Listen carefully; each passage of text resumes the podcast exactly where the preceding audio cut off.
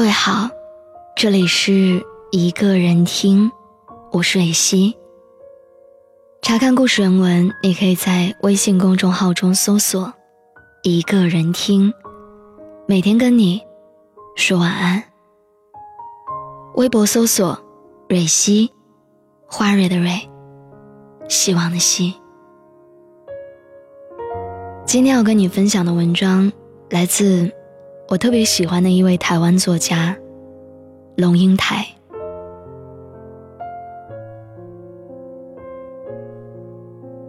我的三个兄弟都是五十多岁的人了，这回放下了所有手边的事情，在清明节带妈妈回乡。火车站的大厅里，人潮涌动，在这个川流不息的滚滚红尘里。妈妈突然停住了脚步，他皱着眉头问：“这是什么地方？”哥哥原来就一路牵着他的手，这个时候不得不停下来说：“这里是香港，我们要去搭火车。”妈妈露出了惶惑的神情说。我我不认得这里，我要回家。身为医生的弟弟，本来就像一个主治医师一样，背着两只手走在后面，就差身上没穿白袍子。这个时候，他一大步跨到妈妈的面前，说：“这就是带你回家的路，没有错，快走吧。”不然你就回不了家了。说话的时候，他的脸上不带任何表情，也看不出任何情绪或者情感，口气却习惯性的带着权威。三十多年的职业训练，使得他在父亲临终的病床前，都显得深藏不露。妈妈也不看他，眼睛盯着磨石地面。半妥协，半威胁的回答道：“好，那就马上带我回家。”然后他开始向前走，我从后面看着他。他的身躯是那样的瘦弱，背也有点驼，手被两个儿子从两边牵着。他的步履细碎，一小步。接着一小步的往前走。陪他在乡下散步的时候，我看见他踩着碎步，低着头向前走路，我就跟他说：“妈，你不要像个老鼠一样的走路，来，马路很平，我牵着你的手，不会跌倒的。试试看，把脚步打开，你看，然后。”我把脚伸向前，做出了笨士兵踢正步的架势。我跟他说：“妈，你看，脚这样大大的跨出去，路是平的，不要怕。”然后，他就真的把脚大步跨出去，但是没走几步之后，又开始低下头。走起碎步来，我在想，难道从他的眼睛里面看出去，地面是凹凸不平的吗？从他的眼睛里面看出去，每一步都可能会踏空吗？弟弟在电话里面解释说，脑的萎缩或者用药，都会造成对空间的不确定感。我们散步散到太阳落到了大武山的后头，粉红色的云霞霎时喷涌上天，在油画式的黄昏光彩里，我们回到了他的卧房。他在卧房里四处张望，仓皇地说：“这儿，这是什么地方？”然后我指着墙上的一整排学士照还有博士照，跟他说。都是你女儿的照片儿，那当然是你的家喽。他走进墙边，抬头看照片，从左到右一张一张的看过去，半晌，回过头来看看我，眼睛里面说不出来，是悲伤还是空洞。还没有开灯，他就立在那面白墙面前，像一个黑色的影子。悠悠的说了一句：“不认得了。”大雾山上的最后一道微光，越过渺茫，从窗帘的缝里射进来，刚好映出了他灰白的头发。火车开了，窗外的世界迅疾的往后退，仿佛有人没有打招呼，就按下了电影的胶卷，快速倒带的那个按键。不知道是快速倒往了过去，还是快速转向未来。只是见他一幕一幕的从眼前飞快逝去。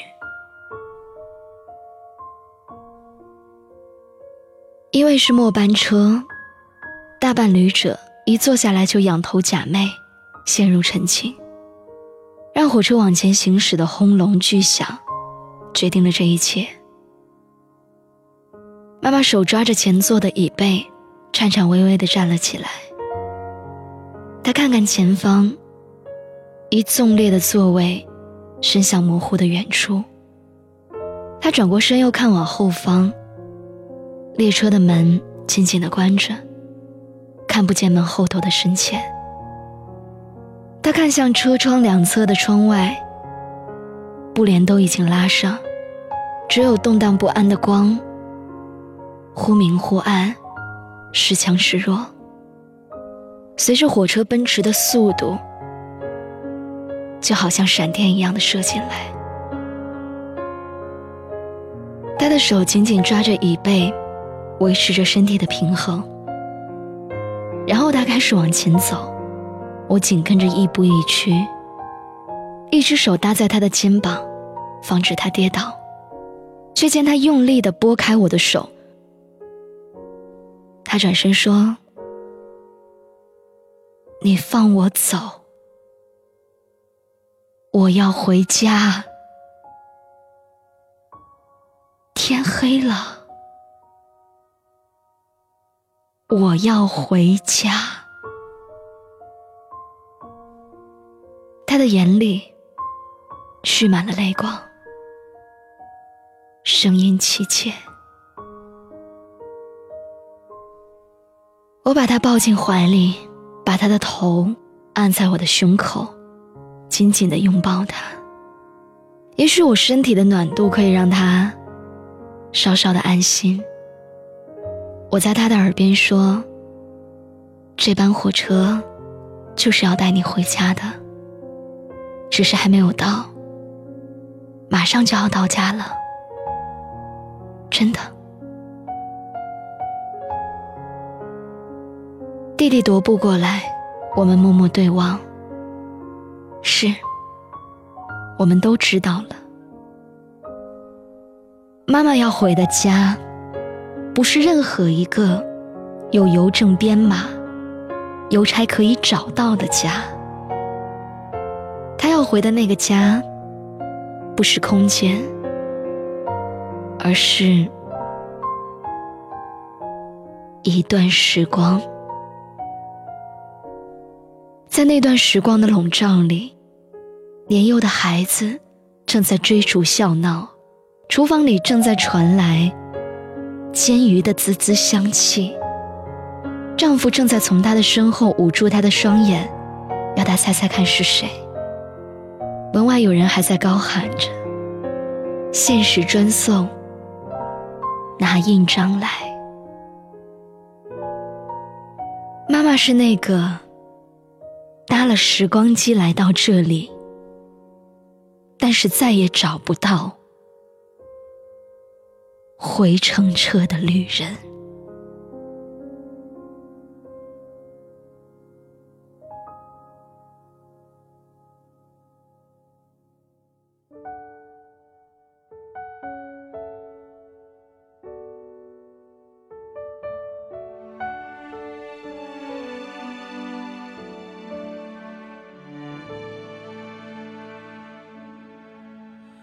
渴望时间的远方，被一束童年的光照亮。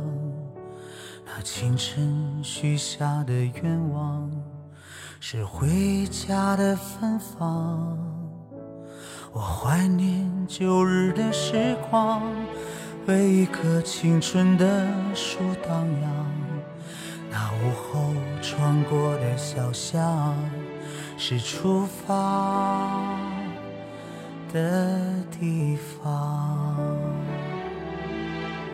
我向往春天的暖阳，随一阵风温柔的荡漾。那梦中拥有的力量，是日出的东方，在时间的远方。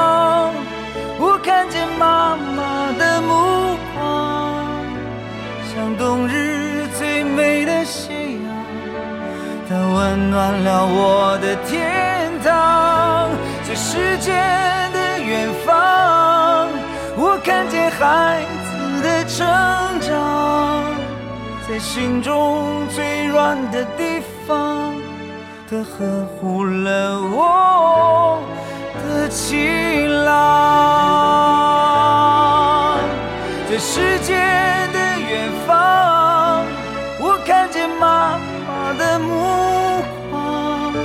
像冬日最美的夕阳，它温暖了我的天堂。在世界的远方，我看见孩子的成长。